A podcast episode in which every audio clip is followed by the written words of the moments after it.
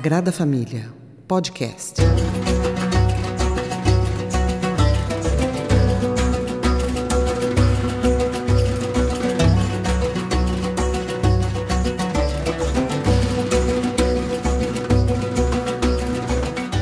Salve pessoal, boa noite. Mais um podcast aqui do Coletivo Sagrada Família. Hoje recebendo dois camaradas, dois intelectuais especialistas na questão palestina e assuntos correlatos, Geraldo Campos e Arturo Hartmann. Boa noite, Geraldo. Boa noite, Cris. Tudo bom? Boa noite, meu velho. Boa noite, Arturo. Boa noite, Cris. Tudo bem? Beleza, vamos nessa. Bom, vamos agora um primeiro esforço, né? Eu tenho certeza e faço voto que essa conversa é, se ramifique para outras tantas, né? Mas um primeiro esforço para a gente tentar decifrar isso que parece é, aqui no Brasil uma, uma história confusa, é, marcada por narrativas diversas, bastante interessadas, eu diria, né, com uma dificuldade muito grande de encontrarmos um ponto de apoio minimamente sério para a discussão. E a ideia aqui de trazê-los para o coletivo é ganharmos uma, uma contribuição de quem efetivamente estuda o assunto há muitos anos e conhece em loco, como é o caso do Arthur, a região, é, o Geraldo também as adjacências, né?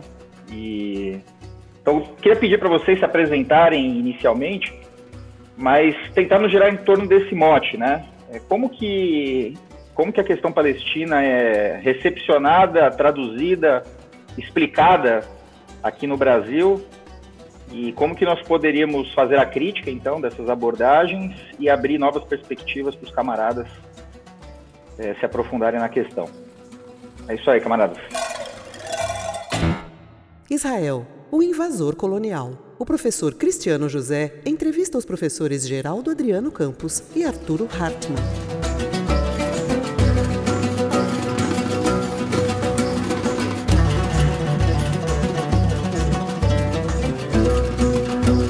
Escolham aí quem quiser falar primeiro, fica à vontade. Obrigado. Beleza, Cris. Bom, então vou, vou, me apresentar aqui. Meu nome é Geraldo Adriano Campos, eu sou professor no Departamento de Relações Internacionais da Universidade Federal de Sergipe, onde eu coordeno o Centro de Estudos Árabes Islâmicos. Eu pesquiso, a minha área de pesquisa, que eu venho já há muitos anos, é a produção artística no Oriente Médio, né? particularmente a arte palestina, principalmente o cinema palestino, as artes plásticas, né? Minha tese foi sobre, sobre o cinema palestino a partir de dois cineastas, o Elias Suleiman e o Kamal Al-Jafari, estudando na, na filosofia a questão do tempo. Então, de que modo essa relação entre tempo e política aparece na questão palestina? Isso tem a ver com a sua pergunta, né? É, que é um, uma situação que vai se desenvolvendo ao longo do tempo e como nós nos relacionamos com os acontecimentos históricos, com as datas particularmente, para já para já me referir à sua pergunta diretamente, como se trata desse tema no Brasil e quais são os desafios. Acho que o primeiro, o primeiro desafio, acho, é, é, o Arturo também vai, vai é, acho que poder também a gente dialogar aqui, é, como a mídia brasileira trata desse assunto, majoritariamente a chamada grande mídia, ou chamada imprensa mais tradicional, hegemônica, trata desse assunto até hoje. Sobre isso tem estudos, né? Tem pessoas que vêm é, fazendo o levantamento e o mapeamento nos meios de comunicação, como, por exemplo, a Folha de São Paulo historicamente tratou esse tema, como o Estado de São Paulo tratou desse tema. Tudo isso está estudado, está mapeado. Tem uma segunda camada que é como a universidade brasileira, como a intelectualidade brasileira, o mundo acadêmico trata esse assunto, né? E eu acho que hoje é, a gente poderia dizer, e é claro, aí como os movimentos sociais a esquerda, os movimentos populares, é, os partidos, mas particularmente pensando que a gente chama, chamaria de um campo mais à esquerda, trata esse assunto. E hoje em dia, eu acho que essa nova característica também, essa nova questão, que é como isso aparece nas, nas redes, nas mídias sociais, nas redes sociais, é, já em relação a essas novas linguagens que vão surgindo, né? De forma mais fragmentada, mas que também é, implicam um posicionamento, um posicionamento sobre isso. É, eu acho que a, a, como eu disse, a forma como a gente se relaciona com as datas, ela diz muito nesse, nesse, nesse campo. Você mencionou na sua pergunta a existência de várias narrativas, de, de diversas narrativas ao redor desse tema. Isso é um fato, né? Tem vários discursos. Agora, é, tem uma questão que eu acho que é importante, que é o que é, que é a, a, a, a caracterização de início daquilo que não é a questão palestina, daquilo que, que costumeiramente aparece nesses discursos, no Brasil, muito, tanto por parte da mídia, e majoritariamente por parte da mídia, mas infelizmente é, ainda por parte de pessoas da universidade, pessoas que, enfim, já têm contato e anos de estudo sobre isso, que é, por exemplo, a caracterização disso, do, do que acontece, como um conflito religioso. Esse é o primeiro, acho que é um primeiro elemento, assim, né? Então, o que acontece lá, um, um conflito religioso. Esse é o primeiro, acho que o primeiro mito a ser desmontado. Né? Não é um conflito de natureza religiosa. Né? Agora, existem elementos religiosos no, nas formas como vai, vão sendo construídos uh, os discursos sobre a Palestina, sobre Israel, nas formas como isso vai sendo enquadrado? Existem.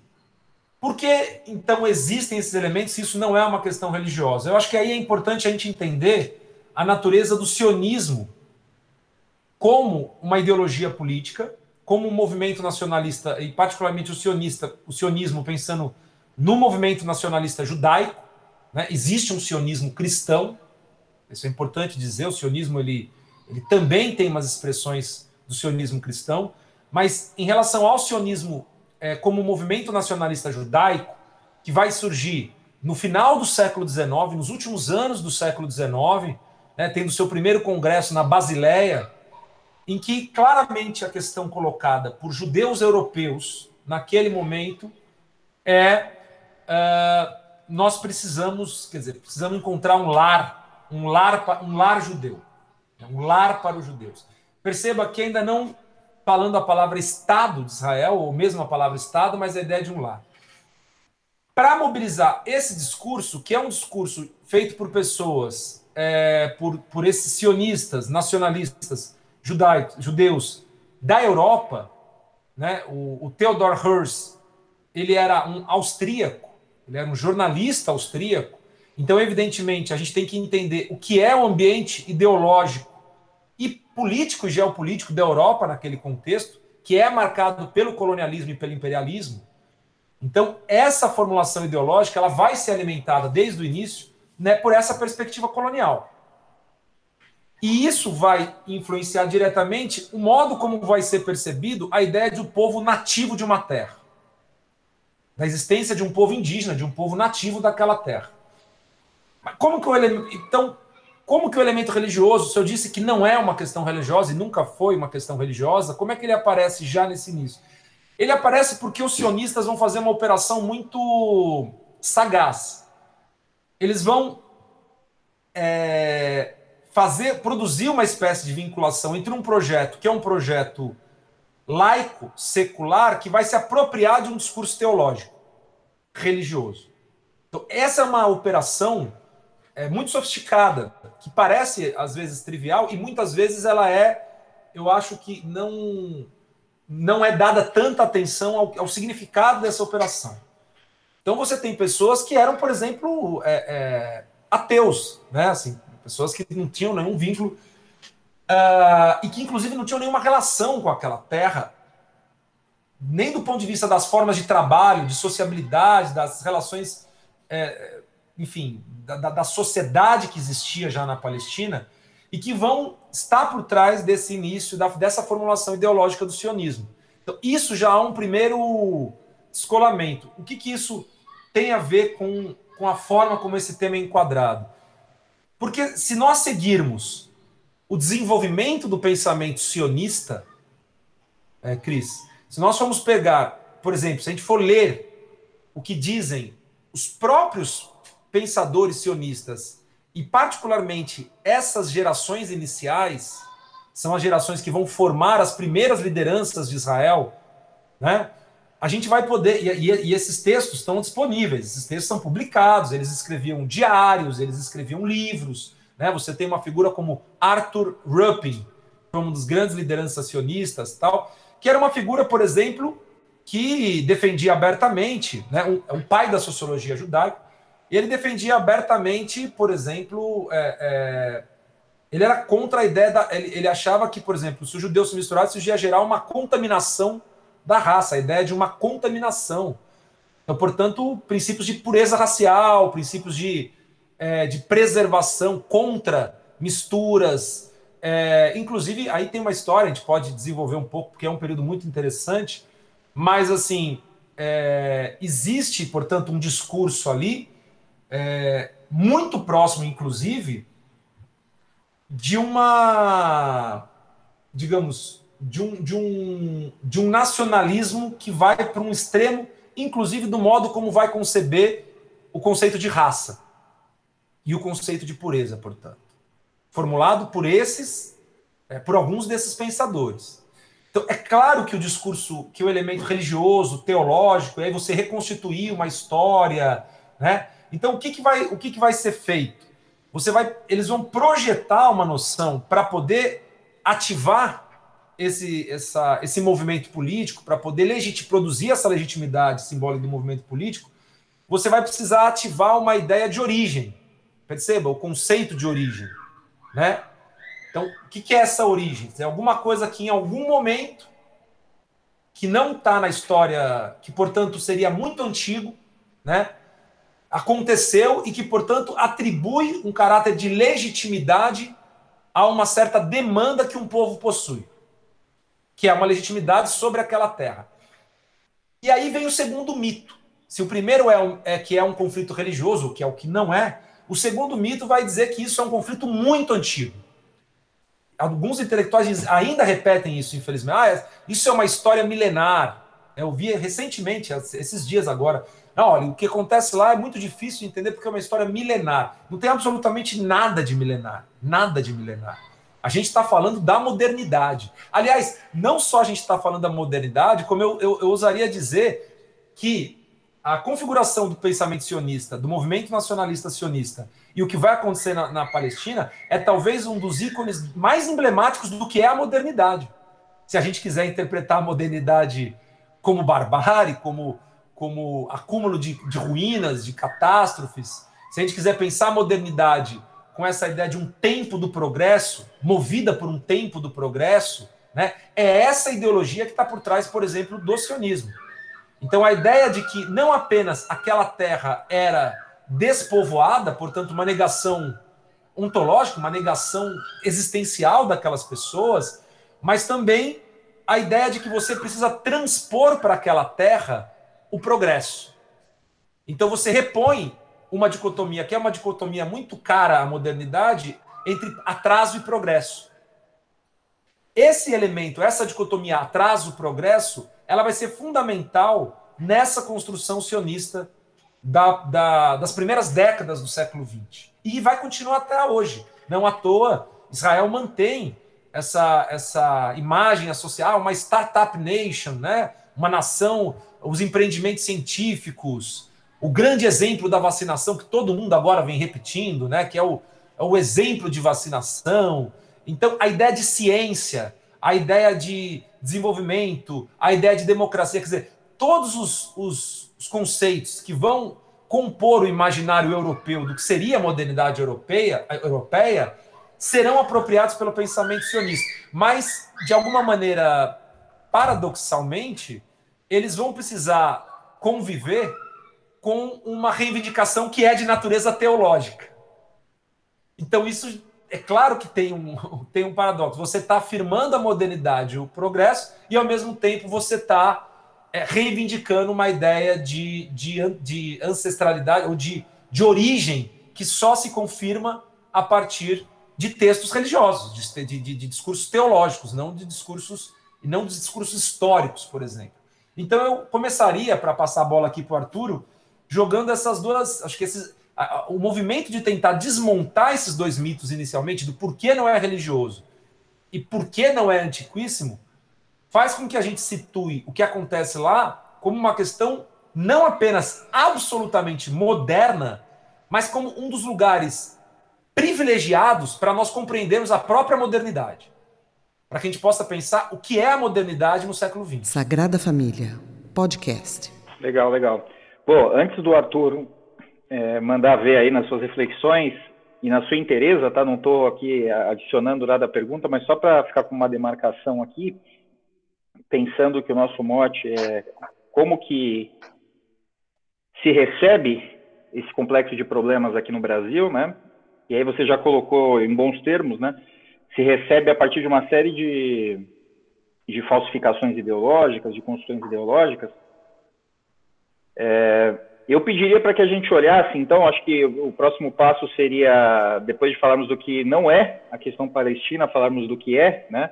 Eu, eu acho que inevitavelmente vamos chegar à questão econômico-política, mas eu só perguntaria também, se até se o Arthur puder incluir isso na sua, na sua reflexão inicial, é, se, é, se esse dispositivo teológico ele não tem um funcionamento interno, autorreferente, mas que não teria na minha visão, pelo menos, um grande apelo de legitimidade é, para os europeus, para os ocidentais, de modo geral.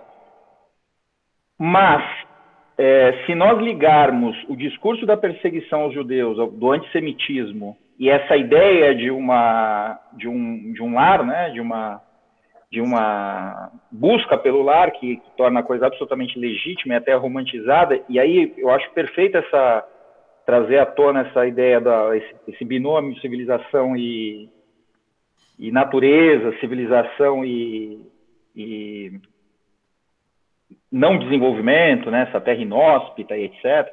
Porque também é isso, né? Não é só um lugar inexplorado, é um lugar estéreo é, que essa modernidade aborda e isso está muito no discurso do Bolsonaro também. Olha o que eles, olha o que eles não têm, que nós temos. Olha, né? É, então, esses temas eles vão se articulando e, e, que gera, na minha percepção, uma, uma plataforma de, legitima, de legitimação daquela presença muito forte. Né? Muito forte. A ponto de toda ação ostensiva se converter imediatamente nesse mecanismo ideológico como uma ação defensiva. né? Então, só se a gente puder adicionar esses elementos, mas, Arthur, perdão, é só porque eu não, não poderia perder esses ganchos que foram me ocorrendo, mas, por favor, siga aí o caminho que você havia previsto. Ah, não, obrigado, Cris. Não, é, são, são, o Geraldo colocou é, bastante questões interessantes, você também agora aponta, bom, eu sou, meu nome é Arturo Hartmann, eu sou jornalista, sou pesquisador de relações internacionais e sou bartender também, né? É, o que, que é um bartender? eu, eu, eu, faço drinks, eu experimento com, com drinks, com bebidas, com. Ah, que para bom. Tem, para, para temperar discussões, inclusive, como essa, né? O Geraldo sabe. Nós temos que superar esse modelo online o quanto antes, então. Exatamente. Cara, eu vou. Dá para juntar os pontos, porque o, o Geraldo ele fez uma descrição perfeita do que seria o projeto político que migrou para a Palestina. Né? Então a gente pode começar a pensar em movimentos. Né? E aí no encontro com a Palestina, ele encontra uma terra e um povo, ao contrário do que da ideia que, que esse projeto vendia ou vende até hoje, na verdade. E então, na verdade, o que é, o que está no centro disso, sendo bem resumido, é a terra, né? Mas aí a gente pode entender a Terra aqui e as suas ramificações. Não é, não é só o objeto a Terra, mas é a partir da, do teu pertencimento à Terra. Então, é, é, elaborações religiosas, e, não, e aí do ponto de vista dos palestinos também, ela surge a partir de uma necessidade de, de manter um pertencimento à Terra. Né? É, é assim que a religião é, é uma parte de, de, desse assunto que a gente está tratando. Né? O que eu estou querendo dizer, assim, para não abstrair tanto, assim, é que a resistência palestina ela pode se dar em termos seculares, como ela se deu durante décadas, Mas ela pode se dar também em termos religiosos, como ela se dá entre alguns grupos hoje na Palestina. Isso quer dizer que a questão é religiosa? Não. É, é esse o ponto que o Geraldo quis trazer. Né? Então, a terra então nos coloca diante de um confronto colonial? Que é exatamente essa tentativa de você é, é, é, é, cortar, no caso dos israelenses, eles tentam eliminar a ligação que os palestinos têm com a terra, para colocar no lugar a, ligação que eles vão elaborar, a partir desses, de, desse, desse cerne, a partir dessa estrutura que o Geraldo descreveu com detalhes. E aí entra, é, é, tão, é tão não religioso e é tão moderno, né, nesse sentido que o Geraldo falou, é que ele se assemelha muito mais a uma marcha para o oeste do que uma tradição teológica ou bíblica, né? E é por isso que a conexão com os Estados Unidos é muito forte, né? Ela não se dá só em termos é, políticos de altas esferas. É lógico que existe, né?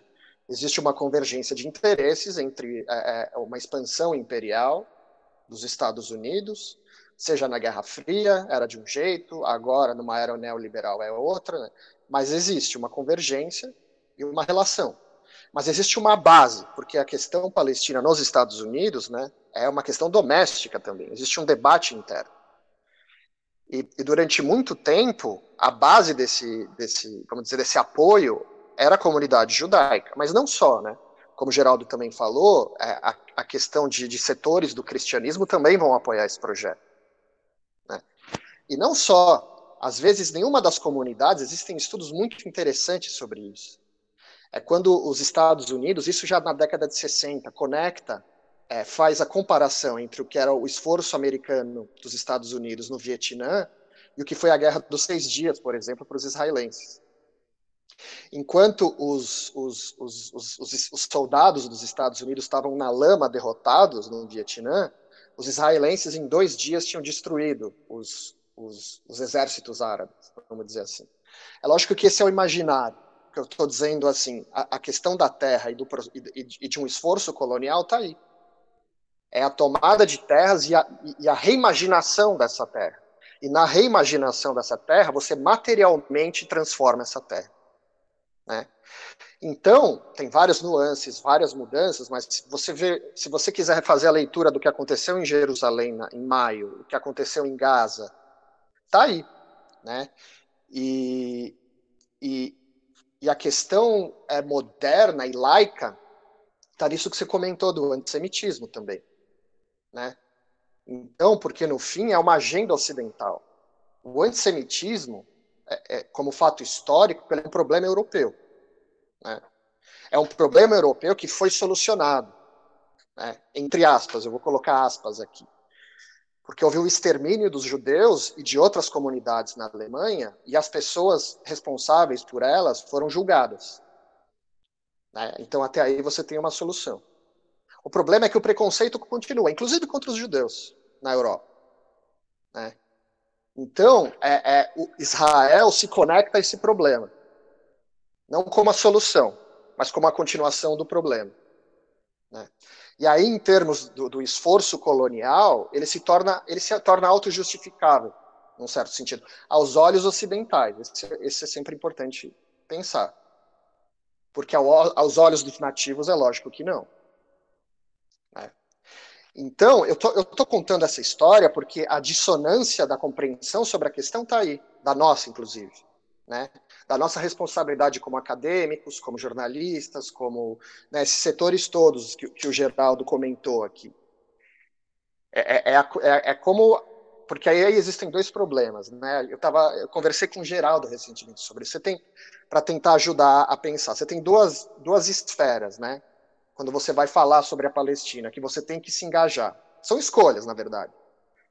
Mas uma é a narrativa, o discurso, que você entra para disputar, vamos dizer. Né?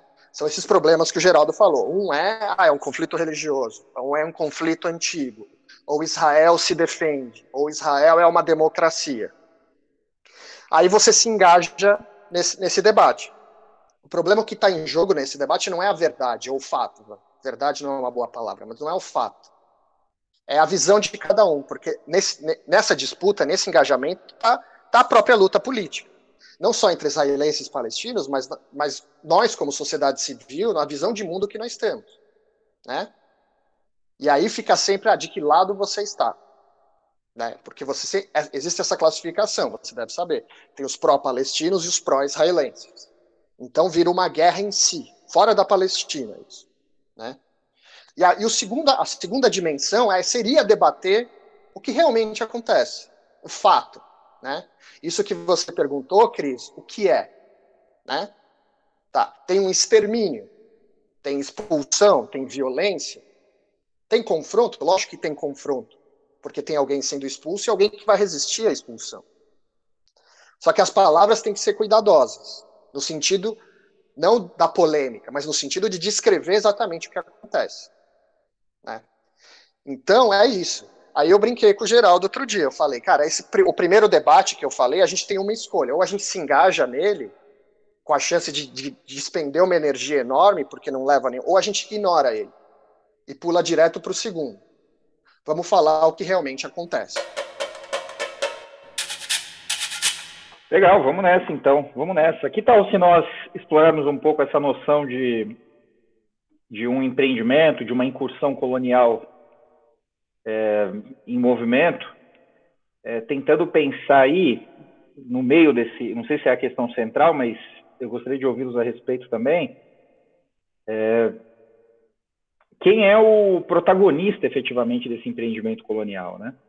Acho que essa dica já foi dada, né? Mas eu acho, é, não me parece, pelo menos à primeira vista, que Israel seja o alfa e o ômega dessa, dessa história, né? É, então, como que isso se coloca dentro do, das movimentações estratégicas do Ocidente a partir do pós-45, né? Eu acho que talvez essa seja uma, uma questão importante para a gente fazer esse salto que você propõe, Arthur né? É, de tentar sair dessas categorias abstratas, né? que são autorreferentes para nós aqui no Ocidente, né, de que é uma democracia, de que é uma, uma, um sopro de civilização dentro da esterilidade atrasada e etc., e, e, e explorarmos, então, o, o, tipo de violência histórica que está sendo praticada ali, que está sendo empreendida ali. E aí, fiquem à vontade aí, se quiserem tirar o paro ímpar, Arturo, pode. Vai lá, não quer começar? Começa aí, Geraldo. É... Cara, eu, eu, começaria pensando isso, inclusive é, é, começando hoje, a partir do que eu falei das comunidades que seriam a base de apoio a esse projeto, porque elas estão ruindo, num certo sentido. Né? É, inclusive porque há um debate nos Estados Unidos não exatamente, ele não se dá nesses termos, mas no fim é isso. Eles estão lidando com os legados coloniais dos Estados Unidos, né? Então existe um racismo lá que eles estão tentando combater. Então você vai ruindo é, estruturas que, que apoiavam é, Israel e primariamente um esforço imperial dos Estados Unidos, né? E cara, os Estados Unidos, eles, o Israel, ele nasce nesse cerne porque na verdade o projeto, né, alguns dos personagens que o, que o Geraldo citou no começo, eles entenderam que um, esse projeto ele só poderia existir com o apoio de uma potência internacional. Né?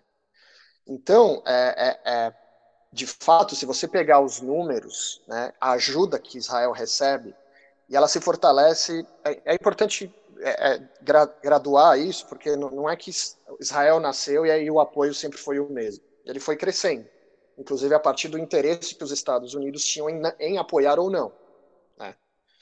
A gente não precisa entrar nos detalhes desse debate, mas assim, 67 é um marco, né, pensando em datas, né, porque Israel se mostra uma potência que pode derrotar clientes soviéticos na época soviéticos, assim, né, com uma rapidez enorme. E depois com Ronald Reagan, nos anos 80, que é quando começa a grande ajuda material e não só isso, ele começa a colocar Israel em prioridades de, é, de treinamento militar com, entre exército dos Estados Unidos e exército israelense. Né? Então, é, eu classificaria da seguinte forma: eu acho que existe um projeto próprio israelense e ele tem, ele tem a sua lógica e seus interesses. E aí ele se conecta Ele se conecta porque ele sabe que ele precisa de uma ajuda material. Senão ele desaba. Senão ele é um castelo de cartas. Né? E, e isso você consegue notar na história. Né? E o cúmulo, né, e aí talvez seja o cúmulo da modernidade, é, é, o auge de, desse processo, é Israel hoje, né, nos últimos 20 anos, ter se tornado uma referência em desenvolvimento de tecnologia militar e vigilância e destruição e violência. Né? E ele se dá exatamente no nexo é, do que seria é, é, a presença de um, de, um, de um corpo estranho à região, que é como Israel se constituiu no Oriente Médio. Né? Mas o, o irônico disso, né, eu acho, dentro dessas relações, e aí já no momento pós-soviético, né, aí na década de 90, é que eu achei engraçado isso. Eu não sei se eu cheguei a falar isso para o Geraldo. Eu acho que sim.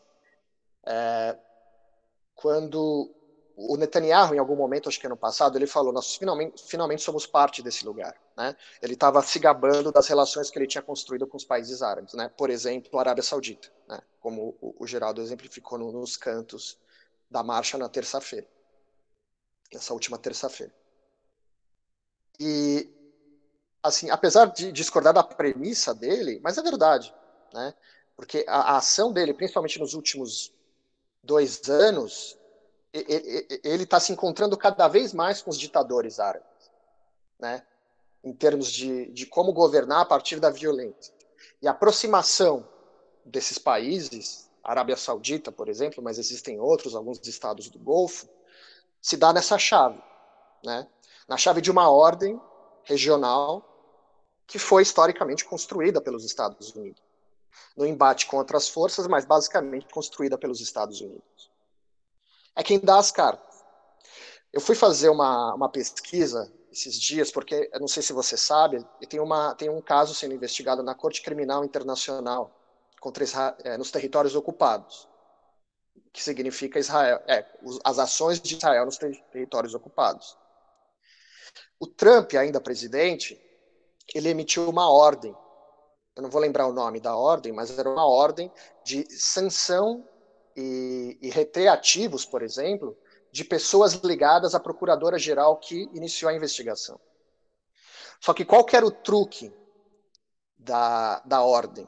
E aí entra um pouco nessa, nessa sua colocação, Cris. Não só é, a ordem dizia que é, é, investigadores e membros da investigação associados à investigação do, do que acontecia na Palestina iam ser sancionados, porque existe um outro caso sendo investigado na corte criminal, no Afeganistão. Então, a hora que você casa a Palestina com Afeganistão, é porque as práticas de crimes de guerra ou crimes contra a humanidade vão, ser vão, vão, vão recair também sobre agentes e autoridades dos Estados Unidos. Então, na verdade, não é uma coisa que se desconecta, ao contrário, se conecta. A, única coisa que eu ressalto é eu, eu, essa ligação pode ser umbilical, mas são dois projetos diferentes. Né? Israel se constitui como um projeto único. Se ele se conecta com, ele se conectou com os britânicos no começo do século passado, aí na, mais para a segunda metade do século passado e aí hoje se conecta com os Estados Unidos, né? é um país que, que, que busca a sua sobrevivência material sem abrir mão da, do seu esforço colonial. E aí o drama, né, aí eu vou passar a bola para o Geraldo, mas acho que o drama para nós, para nós, humanidade, pessoas que pensam no, campo progressista, é que esse avanço não diminui, mas ele aumenta. Ele aumenta de escopo, inclusive. Então quer dizer que esse projeto ele se tornou modelo para muitos países. Né? A gente sabe de, de que é, modelos, é, é os militares do é, dos Estados Unidos no Iraque e dos israelenses na segunda intifada dialogavam. A gente olha para o Bolsonaro, né? o, o Geraldo tem uma reflexão bacana sobre isso. Então, nesse sentido, é dramático. E tudo isso num processo. É, Israel desenvolveu essas técnicas e, e elaborou e, e, avançou com o seu projeto político sob um processo de paz. Né? E aí, paz eu vou colocar aqui entre aspas. Mas foi o que aconteceu. Sagrada Família. Podcast. Legal, Geraldo. Vamos lá? Estou pensando nessa coisa que o Arthur trouxe de Israel como um modelo, né? É, eu acho que hoje é, uma das grandes discussões que a gente tem para estabelecer essa conversa aqui, o Arthur fala que é importante a gente olhar para pro, os fatos. Acho que essa é uma das grandes questões. Acho que esse é um dos pontos que mais me choca ainda quando eu continuo olhando as percepções que são construídas sobre, sobre o tema no Brasil. É, eu tenho muita dificuldade para entender pessoas que estudam esse assunto há tanto tempo, que leem sobre isso, portanto, que acompanham o tipo de violação é, de direitos que acontece na Palestina. Quer dizer, a gente está falando não apenas historicamente, a gente não está falando só do significado da Nakba, né, que é como os palestinos tratam 1948 como a catástrofe em árabe, Nakba, né, mas das violações que estão acontecendo enquanto a gente está conversando, né, da, da, de, por exemplo, dos projetos, do que é a expansão dos colonos hoje nos territórios palestinos. Do que são esses ataques que estão tendo, os linchamentos, as invasões de casa, do, do tipo de domínio total sobre todas as esferas da vida, porque é disso que se trata a experiência de um palestino, né? É você não conseguir isolar nenhuma esfera da sua vida em que a ocupação colonial ela não terá um impacto. Acho que é, ela, ela se torna um fenômeno total. Eu, como estudo cinema palestino, isso é uma coisa que está muito presente na arte dos palestinos de modo geral, e no cinema, então, nem se fala. Então, você pegar, por exemplo, assim, para um, sei lá, você é um pai de uma criança na Cisjordânia, numa cidade da Cisjordânia. Você precisa né, sair e comprar um, um, um bolo para o aniversário da sua filha. Qualquer lugar, na maioria dos lugares do mundo, é um ato relativamente fácil. Ou você vai, vai até uma padaria, até uma doceria, compra um bolo, volta para casa. Para um palestino, isso, um, um gesto mais sim, ó, eu vou comprar uma, uma um presente para minha namorada e vou, vou. Isso pode significar cinco, seis horas num checkpoint, você ser, ser humilhado, ser agredido, não ser autorizado a passar. Se for uma mulher, por exemplo, que pode estar grávida, ou que pode ter uma consulta médica, ou que pode estar querendo encontrar, você ser proibido de atravessar naquele momento, simplesmente porque a pessoa que está lá naquele momento julga que você não vai. Isso pode significar que você vai ver seus filhos sendo é, presos, né, porque você tem crianças nas prisões israelenses. Você vai ver a total destruição de horizontes, por exemplo, é, de horizontes existenciais, políticos, subjetivos. Você tem a destruição do tecido político da Palestina. Isso é um, acho que é um outro elemento, né? Não é só as violações dos direitos humanos, os abusos, a violência, as mortes, as prisões, mas é, por exemplo, você não ter horizonte, você retirar de uma população qualquer perspectiva. Qualquer perspectiva, só há perspectiva se você sair daquela terra. E isso é um ato colonial. Quando você vai eliminando gradualmente, de uma forma absolutamente bem elaborada, sofisticada, detalhada, o Eduardo Said tinha um texto, o grande intelectual palestino, Eduardo Said, que é uma referência para a gente. Ele tinha um, um, um, texto que ele publicou num jornal uma vez, em que ele dizia, chamava, é, acho que era um acre, uma cabra, em que ele dizia assim, sabe, o problema é que os palestinos vão fazer reivindicações e sempre são grandiosas, sempre são coisas assim, grandes temas, temas, né, grandes questões abstratas, os direitos ele fala: os israelenses são detalhistas, eles vão para as coisas bem objetivas. Não, nós vamos ocupar essa semana mais um acre de terra. Nós vamos colocar uma cabra nesse pedacinho de terra. Um acre e uma cabra. Nós vamos... É um detalhe, não, mas tudo bem, nós vamos discutir, nós vamos simplesmente fazer isso. Ou, né, olha, nós vamos instalar uma torre de celular. O Arturo pode contar as histórias da torre de celular. Então nós vamos aqui, tá vendo? Pô, mas você está na minha casa. Mas aqui, esse terreno é da minha casa. Isso aqui, sobre a legislação internacional, do ponto de vista do direito internacional, você não pode fazer isso. A comunidade internacional inteira, isso é reconhecido. Mas como não há nenhum tipo de sanção a Israel, como Israel é, criou-se um estatuto de excepcionalidade a Israel no campo das relações internacionais, né? Israel, é, Israel possui um estatuto de excepcionalidade. O que vale para o resto dos países por exemplo, no campo da, das Nações Unidas, no campo da, do Conselho de Segurança, evidentemente com, com o papel dos Estados Unidos, não vale para Então, você, assim, literalmente, isso significa para um Estado nacional que você não tem limites. Você não tem limites. Então, quando o Arturo fala que Israel produz testes, é um laboratório, então é a única coisa que, por exemplo, pode explicar a existência de Gaza.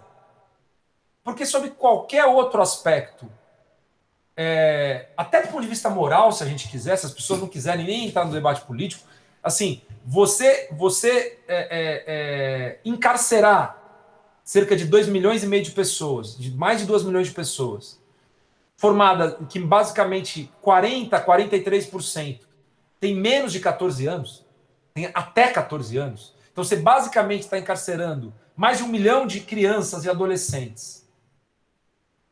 E você testar formas das mais, assim, você desproporcionalmente bombardear, exterminar as condições de vida, a ponto das Nações Unidas declararem que a vida em Gaza se tornaria inviável, e ela se tornou, é oficialmente declarado. Isso, para que isso aconteça e que um silenciamento, né, exista um silêncio, exista um grande é, pacto de silêncio sobre isso, isso só pode acontecer se você, se ao, ao agressor, ou seja, se ao perpetrador de tais atos, for concedido um estatuto de excepcionalidade, que não é concedido a outros países. Por isso é um argumento comum e recorrente dos, dos sionistas, né? Dizer, ah, mas como é que você fala da. Mas você só pode criticar Israel se você criticar todas as outras violências e injustiças que existem no mundo, senão você é antissemita. Se você, se você, por exemplo, se dedicar a denunciar violências israelenses, mas você não, no momento de denunciar, você não citar as outras centenas, milhares de violências que são cometidas por todos os outros estados nacionais, você está isolando Israel. Então, isso significa que você está perseguindo, que você tem alguma questão. Não, na verdade, esse estatuto de excepcionalidade, quem determina não são os críticos de Israel. Esse estatuto de excepcionalidade é colocado pela própria comunidade pelos Estados Unidos, bancado, né, bancado do ponto de vista militar, bancado do ponto de vista financeiro, é, pelos Estados Unidos, né? Mas isso atravessou o século XX, né, Cris? Então, assim, é, é, é, a sensação dos palestinos. Então, você perguntou no começo, por exemplo, o que, que, como isso é tratado no Brasil. Uma das características é assim: você não tem é, os palestinos, por exemplo, a voz dos palestinos, ela, ela não existe nas abordagens, por exemplo, na imprensa brasileira, e muitas vezes mesmo entre os movimentos sociais, muitas vezes entre a sociedade civil, muitas vezes. Então você repercute, a imprensa vai repercutindo matérias de agências internacionais que já têm um enquadramento pré-definido de antemão, isso é um conflito, isso é uma guerra, muitas vezes, que não é uma guerra, né? não há absolutamente nenhum resquício de simetria entre os dois lados, né? E não há sequer um Estado para declarar guerra, porque a Palestina não tem um Estado, a Palestina não tem, a Palestina não tem sequer infraestrutura organizacional para se colocar numa condição dessa. Palestina não existe como Estado, ela não existe como infraestrutura. Ah, mas existe o Hamas. Sim, nós podemos aqui depois entrar numa discussão sobre o que são os grupos, os partidos políticos, né? Porque o Hamas administra, por exemplo, a, a faixa de Gaza, né? Gaza. É, mas Israel, por exemplo, para Israel não há nenhuma diferenciação entre o Hamas como entidade é, administrativa, como o grupo que governa, ou é, e o Hamas como grupo armado organizado. Bom, mas isso significa o quê? Isso significa que, por exemplo, qualquer funcionário público de Gaza ele é um alvo legítimo. Qualquer funcionário público. O sujeito que acorda e preenche papéis, ele é um se ele for um funcionário público do governo, ou, ou da, da, não é nem governo, mas da, da, da, digamos, dessa estrutura precária governamental de, de, gestão daquele território, que é uma prisão a céu aberto. Se qualquer pessoa que, que ocupe um cargo nessa, nessa, nessa organização, mesmo que já ocupasse, ou que. É, ela é um alvo legítimo, ela passa a ser um alvo legítimo, passa a ser um alvo a ser destruído. É, se a gente está falando, a gente está falando de um território, Cris, só para dar uma ideia em relação a Gaza, que tem 365 quilômetros quadrados. está falando de um lugar muito pequeno. Então, você colocar uma das maiores densidades populacionais do mundo, basicamente, pela impossibilidade de entrada e saída de pessoas, um cercamento humano composto por basicamente metade das pessoas com até 14 anos de idade. Como é que isso aparece no Brasil? Como um território que é a base de ação terrorista para pessoas que são loucos, ensandecidos, fanáticos religiosos que almejam a destruição total do povo judeu. Me parece que há uma distância entre as duas dimensões, a factual, né? E essa construção. Percebe o grau de distanciamento disso? Então, a partir do momento que esse enquadramento é colocado, qualquer coisa em que o nome faixa de gás apareça, de antemão, a pessoa que está acostumada a receber essas notícias pela empresa, dizer, de antemão, você já não atribui direitos a essa pessoa. Essa pessoa já está desprovida de direitos, porque ela sequer você sabe quais são as características. Assim, que não há, por exemplo, alternativa de produção de alimentos, sequer de pesca, por isso que Israel vai diminuindo gradativamente a faixa de pesca, né, o limiar do, do, da, da, faixa marítima em que eles podem pescar, já um, e evidentemente já há um esgotamento de peixes naquela na faixa onde eles podem pescar. Você não pode. Isso tudo é registrado. Tudo, você não tem é, é, um tecido social, você não tem é, empregos, você não tem trabalho, você não tem é, estruturas governativas, você não tem assistência social, você não tem instituição cultural, porque tudo é bombardeado, tudo é destruído. Você não tem, você não tem uma vida. É muito difícil você construir algo próximo do que a gente entende por uma vida social. Isso aparece nas, nas narrativas? Isso aparece nas matérias de imprensa? Não. Nenhuma dessas características aparece. Então, Gaza vira uma espécie de um espaço vazio. Né? O espaço vazio que a gente preenche com, algumas, com alguns atributos que nos vão sendo informados. Então, a Palestina vai ocupando esse lugar de espaço vazio. Bom, então aqui eu, eu fiz um, um desvio para falar sobre, sobre, sobre Gaza, sobre Hamas, mas é, é claro, portanto, que nesse projeto, nesse projeto colonial israelense, é, o, a forma de lidar com, aquela, com aquele território, ela não é estática ao longo do tempo. Essa, essa é uma, uma questão que deve ser dita. Portanto, as alianças que vão sendo construídas também não são estáticas. Quando você perguntou, ah, mas tem não, é, não se trata só de. Claro, a Grã-Bretanha, por exemplo, foi fundamental. Aliás, uma responsabilização histórica que nunca foi atribuída devidamente. Né? Que nunca foi atribuída. Em, 1900, em 2017, quando com, completaram-se 100 anos da Declaração Balfour, na qual a Grã-Bretanha promete, quer dizer, um documento simples que tem duas ideias.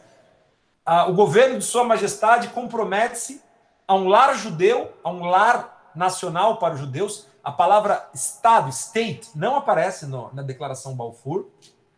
Então, a, a, o governo de Sua Majestade se compromete a, a, um lar nacional, contanto que os direitos, contanto que a população nativa não tenha, não seja impactada, não tenha. Veja, em 2017, quando completaram, eu tinha um amigo, né, que dizia isso, fala, um argentino, ele falava: aí precisava fazer uma, uma atividade em 2017 com os representantes ingleses. Colocar o embaixador inglês, colocar o cônsul, colocar os representantes do governo inglês, falar, vamos fazer uma discussão com vocês do centenário do significado desse documento. Porque no meio disso tudo, essa é uma das responsabilizações que caiu nesse vácuo de silêncio, né? O papel, o papel da Grã-Bretanha foi absolutamente, absolutamente determinante. Gente está falando aí de, das primeiras décadas do século XX. Então, quando o Arturo diz os Estados Unidos apare, aparecem posteriormente. Portanto, essa ideia de ah, os Estados Unidos são aliados de Israel desde o primeiro momento também não é verdade. A política externa norte-americana ainda, e o Arturo tem toda a razão, ele apontou perfeitamente, quer dizer, ele aponta um traço da dinâmica colonial interna nos Estados Unidos e desse processo em Israel né, esse imaginário da expansão para o oeste. Bom, mas que tipo de eco isso tem? Bom, de cara isso tem o eco em relação a uma grande pergunta. Isso faz ecoar uma grande pergunta, que é: beleza, como é que a gente resolve uma, uma, uma questão aqui? O que, que a gente faz com os povos nativos? O drama do colonizador, no fundo, e aí do tipo de colonização que tem na Palestina, que é o colonialismo de povoamento, é que você precisa resolver um grande problema, que é, que é diferente de outras situações coloniais. E uma resposta possível a isso seria: eles vão trabalhar para nós. A gente vai criar uma hierarquia social interna dentro do Estado, certo? A gente vai criar uma, uma como se diz, uma é uma hierarquia. A gente vai criar aqui camadas de, de, de, lugares sociais, né? E a gente, na camada mais baixa, deixa essas pessoas que vão trabalhar em empregos que as pessoas não querem, que vão estar nos bolsões de miséria e pobreza, que vão compor esse exército de reserva, exército industrial de reserva, né? Que vão trabalhar com subemprego. Isso era uma resposta possível dentro de uma certa lógica colonial. O problema é que o projeto sionista não deu margem sequer a esse, a essa, a esse horizonte, na forma como ele foi se desenvolvendo ao longo do século XX, que é o que apareceu nos cantos desse, desses setores mais radicalizados. É, é, importante dizer, as manifestações que nós vimos essa semana dos setores da extrema direita sionista, né, os setores mais radicais, cantando morte aos árabes, morte aos árabes. O que, que eles cantavam? Crianças, jovens, adolescentes, homens, mulheres cantavam Morte aos árabes, morte aos árabes, cantavam A Segunda Nakba Vem Aí, veja, A Segunda Nakba Vem Aí, cantavam a é, é, Morte ao Profeta, cantavam assim, ou seja, não é nenhuma questão ali é, é, é de racismo, ali são discursos de, de, de defesa de genocídio, de, abertamente defendendo o extermínio total de uma população.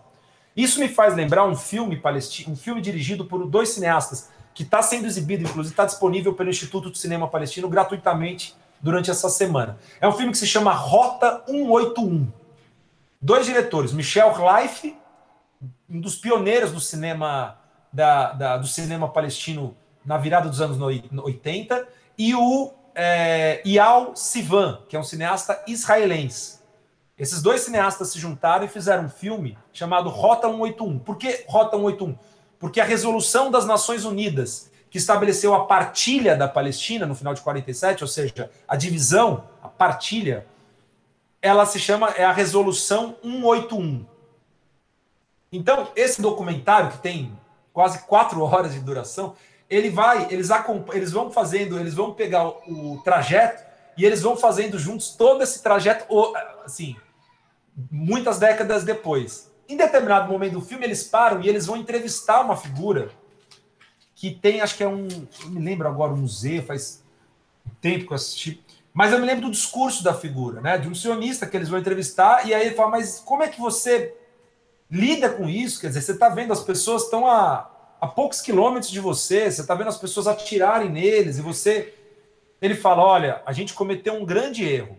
Ele fala: O, o nosso erro foi não ter feito o que fizeram nas Américas.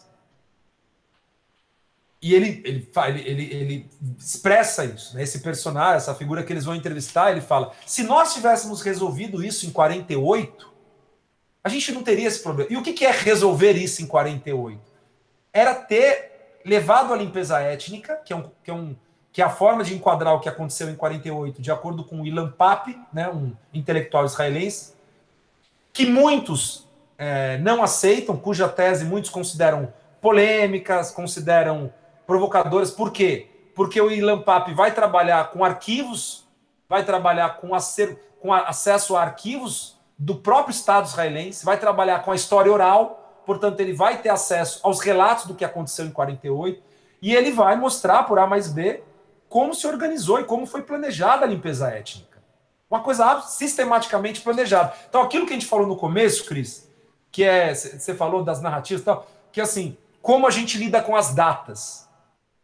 Por onde a gente quer começar a explicar? Né? Veja, o, o, o, então se eu digo tudo começa em 48, então eu preciso explicar o que acontece em 48.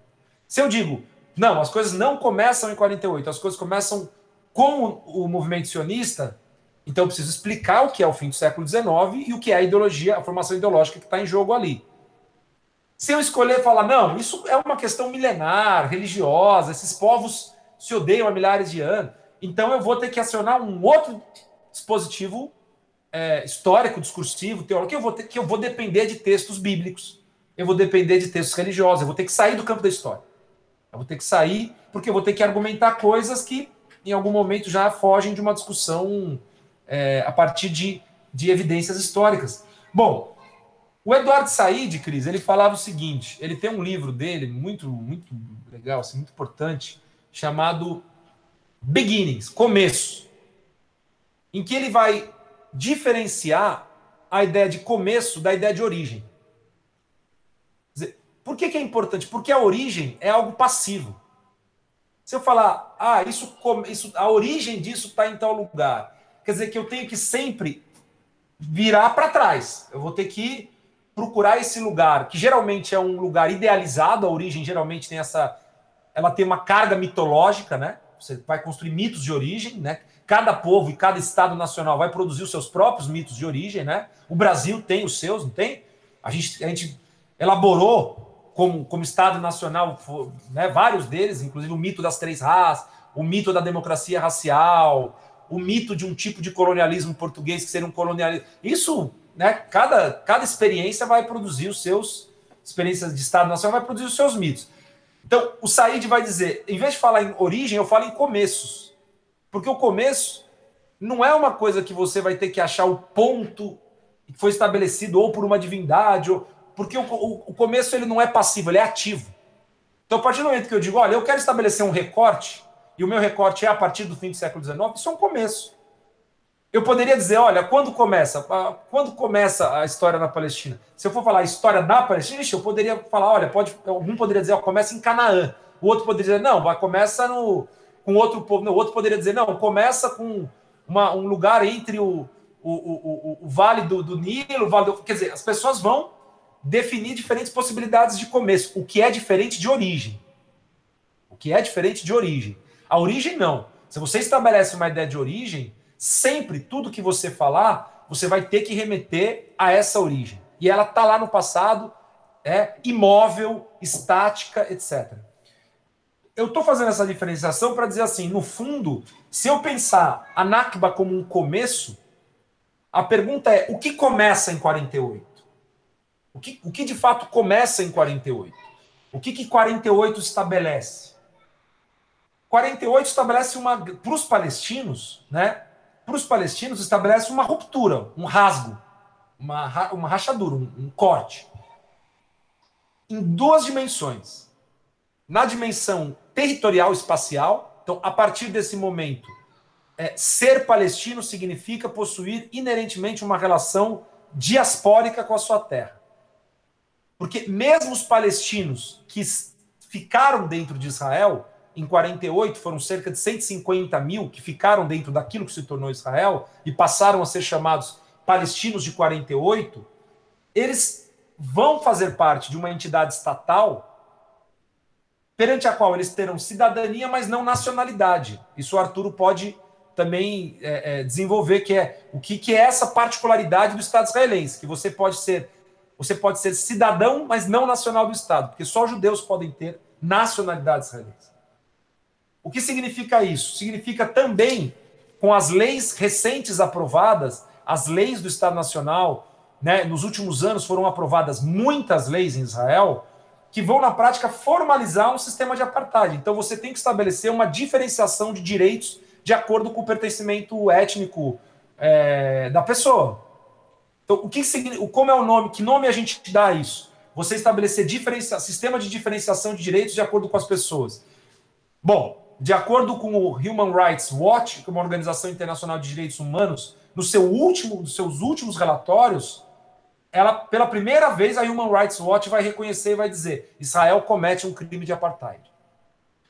Então, o 48, por um lado, implica essa, essa dispersão territorial, essa quebra, essa desvinculação da terra.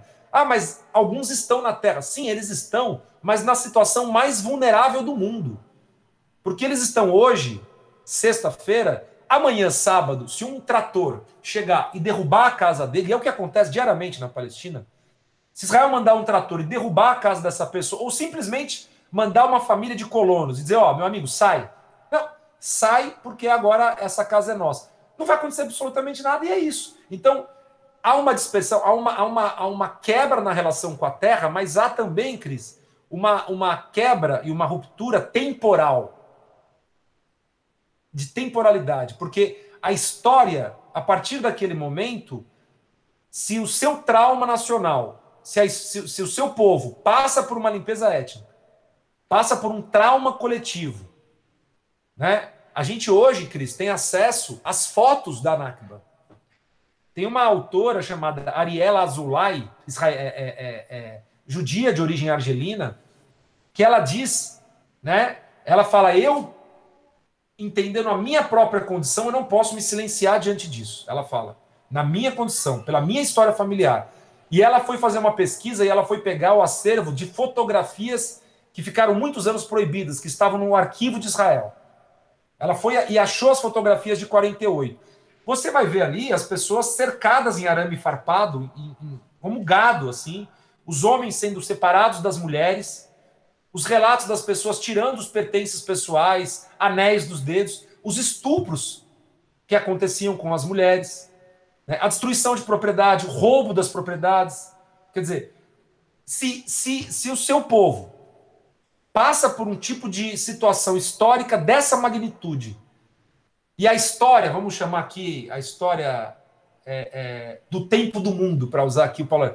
Se o tempo do mundo não registra isso, Cris, se isso não é inscrito, se isso não não, não produz um, um, um trauma que também é maior do que o que, que, extrapola o seu próprio povo, se, se isso não é sentido como uma catástrofe pelo resto da humanidade, ou pelo contrário, se isso passa a ser colocado numa situação de enfrentamento de uma guerra simplesmente, que havia uma simetria, um lado perdeu e é complicado tal, ou seja, se isso passa a ser normalizado, se uma limpeza ética passa a ser normalizada, a ruptura temporal está dada, porque a partir daí toda a elaboração intelectual, estética, é, é, é, social, política que você vai fazer, ela sempre vai se remeter a isso. Não tem como.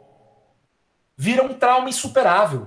Não tem como você escapar disso. Você foi tragado pelo acontecimento histórico. Não tem como você sair disso. Porque, por exemplo, ou a sua família está num campo de refugiados há 70 anos, ou a sua família está há 70 anos sem poder ter acesso à sua terra, ou você não pode ter contato com o resto da sua família, ou você não tem horizonte ou você tem que aceitar que você vai ser tratado com direitos diferenciados com pessoas que moram no seu próprio território, ou você sabe que a qualquer hora a sua vida vai. Quer dizer, esse tipo de situações, por isso que é importante a gente falar o que acontece, como vocês disseram, os fatos, vamos aos fatos, vamos, vamos à situação de vida das pessoas, realisticamente, o que está acontecendo com as pessoas hoje. Né? É, então, eu acho que essa dupla ruptura, temporal e espacial, ela é determinante para os palestinos. Ela é absolutamente determinante. E as formas de resistência política a isso, é óbvio que elas têm que ser lidas à luz disso que a gente está descrevendo. Né? Eu acho que a Palestina, a gente costuma brincar, acho que a Palestina é a única situação colonial em que eu vejo mesmo pessoas de esquerda dizendo que assim, não, é colonial, eu até concordo que é colonial, mas puxa, teria que tentar resolver no, no, no, no diálogo. Aí é muito gozado, né? Não estou dizendo que não seja, mas assim, é, eu, eu, fico achando engraçado, porque às vezes as mesmas pessoas falam: olha, o Franz Fanon, falam o caso, aí exaltam o que aconteceu na Argélia, aí exaltam todas as lutas anticoloniais. Aí quando você fala, mas é, não, não, o caso da Palestina é um pouco diferente, entendeu? Então, é mais uma vez, é o estatuto de excepcionalidade. O problema é que quem pagou a conta disso foram os palestinos, não foram os alemães, não foram os britânicos, não foram os europeus. Quer dizer, os formuladores, o berço do antissemitismo, não é quem pagou essa conta. Quem pagou a conta desse antissemitismo europeu é um povo que está nessa região há muito tempo. É um povo que construiu uma história de uma sociedade absolutamente de coexistência, porque a Palestina, se você pegar os filmes, film, os, os, os vídeos que os irmãos Lumière, Cris, fizeram na Palestina no final do século XIX, em Jerusalém, você vai ver o que é Jerusalém em 1897. Você vai ver o cristão, o ortodoxo, o árabe, o, o judeu, o druso, o armênio. Que ódio entre os povos que tinha? Que ódio? Cadê o ódio? Cadê a briga histórica, milenar? Não tem. Isso está registrado num dos primeiros registros da história do cinema. Porque, eu não sei se é importante dizer, assim que a fotografia é inventada, no século XIX, um dos primeiros lugares a ser fotografado no mundo é a Palestina. Assim que o cinema é inventado, um dos primeiros lugares a ser filmado no mundo é a Palestina. Mas isso tem a ver com o quê? Com o lugar que a Palestina já ocupava no imaginário europeu. Você falou infértil. E, um, e coincidentemente, uma das falas dos, dos sionistas era: Nós vamos fazer florescer o deserto. Fizemos o deserto florescer. Então, aí eu passo para o Arthur aí para a gente fazer esse bate-bola aí. Sagrada Família. Podcast.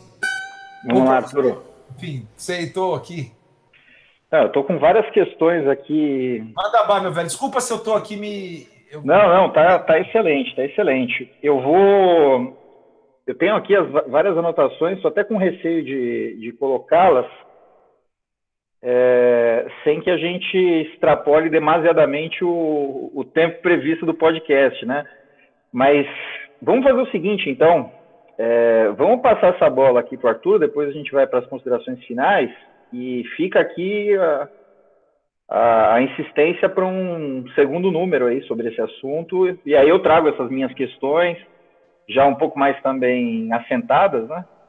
Topam? Pode ser? Vamos, beleza. Legal. Então vamos lá, Arthur, manda ver.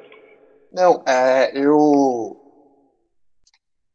eu acho que a gente pode pensar, talvez, então, também já depois dessas, a gente já delineou bastante coisa da história é, e do presente também, né? E, mas só eu, queria destacar algumas coisas que o Geraldo falou, é engraçado, né? Ele citou a Declaração Balfour, e aí, de novo, para entrar na questão do que é a, a, a, religião e do que não é a religião, é, esse é o estatuto legal do Estado de Israel. Né? O que eu quero dizer é o seguinte: os israelenses, quando eles vão defender a existência de Israel, eles não citam a Bíblia, eles citam a Declaração Balfour. Né? E então, de novo, a gente conecta um esforço colonial. Né? Porque aí os israelenses vão te dizer isso. Né? A Declaração Balfour, por que, que Israel existe? Porque em algum momento, é, é, algum poder que teve controle sobre o território disse que existiria ali um lar nacional judeu, como o Geraldo explicou. É, e, só que o que, que os palestinos vão dizer? Mas que direito esses britânicos tinham para prometer qualquer coisa para qualquer um? Né? Então, de novo, é, é, é, é, o embate entre quem, quem deve pertencer à terra e por qual motivo, né? E o, o detalhe em relação ao que o, o Geraldo falou da cidadania é que é que você, você não pode chegar num aeroporto e falar assim, da onde você veio? Ah, eu vim do judaísmo, né? Ou do cristianismo. Então não existe esse tipo. Então o que existe é Israel como status que a lei que, que, que a comunidade reconhece. Então você só pode ser cidadão de Israel. O problema é que a nacionalidade israelense não é cultivada. O que é, o que, o que é cultivado, e aí um privilégio, e aí o relatório do apartheid, da Human Rights Watch, é a nação judaica. Tem outras, tem a nação palestina, a nação árabe, eles inclusive preferem dissolver, né, diluir. Tem a nação é, dos curdos, a nação dos drusos, perdão, e então, mas a nação judaica. É assim que, por isso que não toa o Estado de Israel é o Estado judeu. E, mas em relação às conexões que são possíveis hoje, e aí talvez o que está se desmontando, né? Eu acho que essa reflexão. É, é, dentro de Israel, né, ou dentro do território, que eu acho esse, essa questão geográfica importante, talvez seja um primeiro passo para a gente começar a falar dos fatos. Né? A gente se refere à Palestina. E dentro da Palestina você tem frações de território. Inclusive, esse é um problema em relação a Gaza. Né? Uma das táticas de, de, Israel é você separar Gaza, como se, se Gaza fosse de fato uma ilha, inclusive, separada de todo o resto. Materialmente, existe um cerco a Gaza e existe uma produção simbólica para separar Gaza. Mas a gente está falando da Palestina. Israel está na Palestina. Né? E, e os acontecimentos de maio eles foram num viés de, de os palestinos falarem para nós. Né? A gente tem discutido isso, o Geraldo, eu e outras pessoas lá do centro de, da Federal de Sergipe. A gente tem discutido é, é, o que aconteceu foi um, modo de, do, dos palestinos e das palestinas falarem: olha, se existia alguma, alguma crença de normalidade, é, a gente está mostrando que não existe normalidade nenhuma. Né? Se existe uma noção de que existe uma simetria de estados ou que existe uma democracia, não existe. O que existe é um embate, é um esforço de tentativa de extermínio e um esforço de tentativa de resistir a esse extermínio e esse apagamento. Né? Então, a noção de que os palestinos, esse foi o principal, dentro de Israel, né, os chamados cidadãos israelenses palestinos dentro de Israel, eles terem começado uma, uma, uma, um levante, né, protestos políticos, eu acho que foi isso que assustou principalmente as autoridades israelenses, e aí está a novidade lá, né, porque Gaza é, é um, eles têm leituras é, é, militares sobre o que acontece em Gaza. Eles vigiam Gaza 24, eles sabem o que acontece, eles sabem quem está lá, eles sabem os grupos políticos detalhadamente. Se alguém tem inteligência sobre Gaza, é Israel. Agora, uma coisa que eles não pensavam é que quatro gerações depois da expulsão ao qual o Geraldo se referiu, os netos e às vezes os bisnetos dessas pessoas ainda iriam se referir, referir a si mesmos como palestinos e palestinas. E não só isso, mas se levantar contra essa ideia desse Estado judeu que, eles, que os israelenses acreditam, porque esse é o esforço deles, que, que é uma noção estabilizada e normalizada. Né?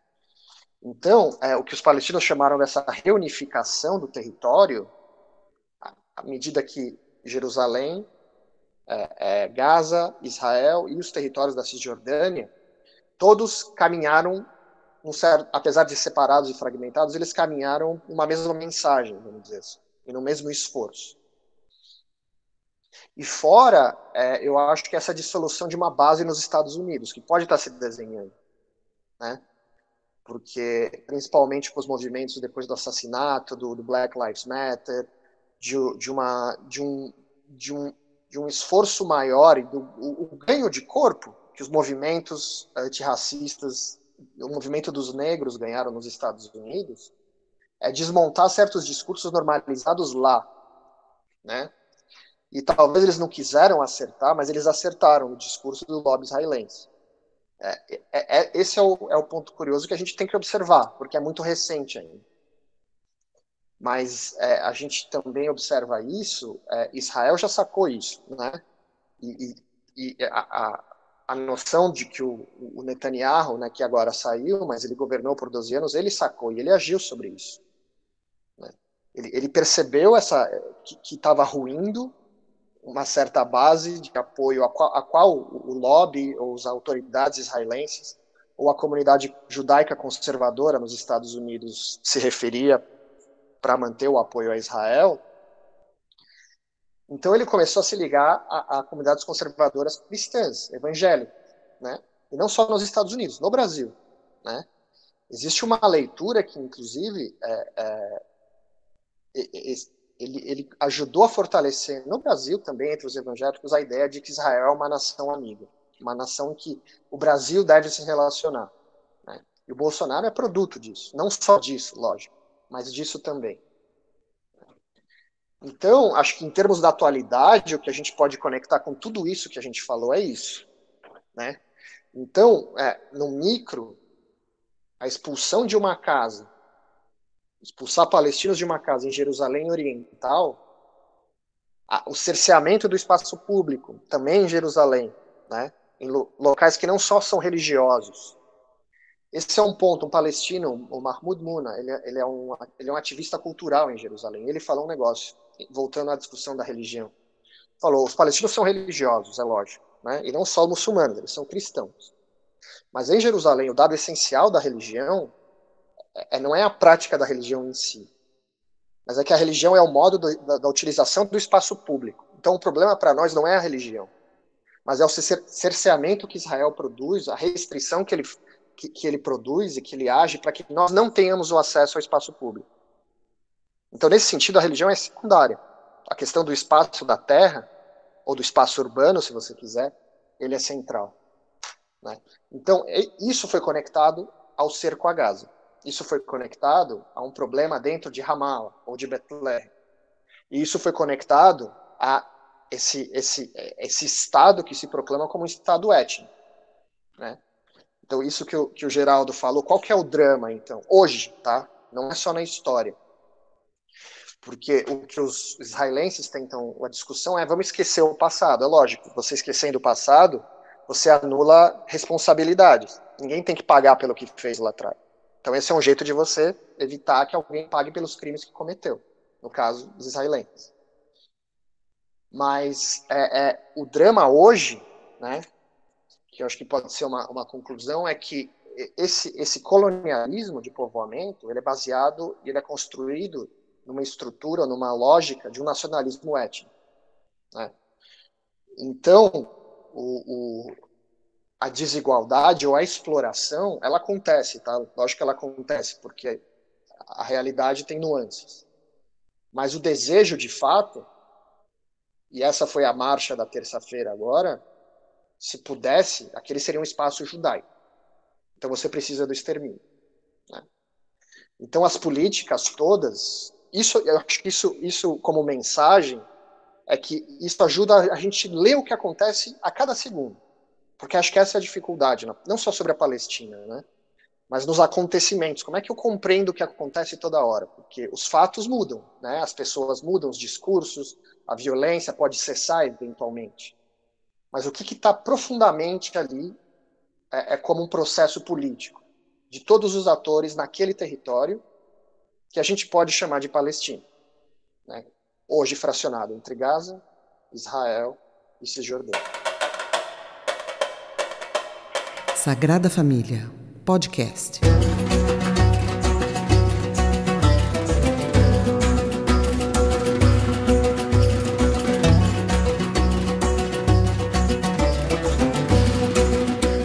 Muito bom, pessoal, muito bom, muito bom. Discussão espetacular. Então vamos encerrando aqui mais um número do podcast A Sagrada Família. Queria agradecer demais, Geraldo, Arturo, editar aqui esse convite. Prometo que eu vou fazer a minha lição de casa aqui na elaboração das minhas questões, né? Mas já fica aí como, como um gancho para a gente pensar, né? É, o Arturo mencionou duas ou três vezes algum tipo de, de alteração estrutural, né? é, especialmente no, no tipo de apoio que os americanos podem dar, né, a partir da, das suas convenções internas. E, e, eu ligaria isso, acho que é, é uma questão associada quando nós estamos pensando o que é, então, essa o que está na base desse conflito, é, talvez tentarmos fazer uma leitura sob o ponto de vista do, da própria movimentação dos interesses do capital animando todo esse processo, né? e que tipo de alteração que, que o próprio capital está sofrendo e que talvez possa explicar essas fissuras internas nos atores que ora estão estão influenciando, estão atuando, dando as cartas e etc. Né? É, saio aqui com a minha com a minha visão retificada nesse sentido. Para mim, de fato, me parecia que, que Israel era uma ponta de lança do processo, mas a partir dessa aula me me pareceu convincente essa ideia de que são projetos que se conectam, né? E, e, eu acho que talvez numa próxima conversa a gente possa pensar a natureza dessa conexão, essa inter, se há uma interdependência e de que natureza é, é para conseguirmos projetar o futuro, né? Pode estar se formando, o que pode estar medrando aí nessas, nessas relações todas. Tá bom, camaradas? Então, muito obrigado. Uma palavra final aí de ambos. Maravilha, Cris. Obrigado aí para agradecer, agradecer você, Douglas. Sempre um prazer estar aqui com, com vocês, com o Arturo. É sempre bom bater esse papo. Estamos à disposição aí, meu velho. Maravilha. Também só queria agradecer e, e, acho que sim, outros papos, né? Inclusive para pensar o, a, a, conexão do Brasil com isso, né? Uhum. Ainda que não é central, de fato não é, mas não, não é irrelevante também. Né? Mas agradeço demais. Papo sempre bom também. O Geraldo aí, valeu, Cris. Prazer te conhecer. Valeu, rapaziada. Obrigado, um abraço. Valeu.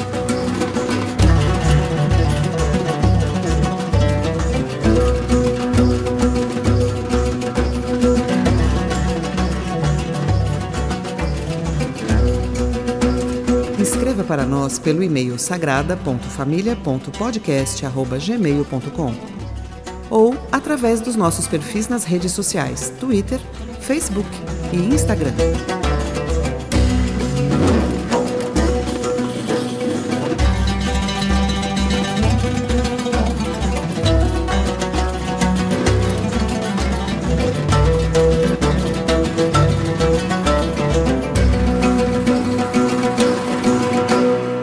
Sagrada Família, podcast.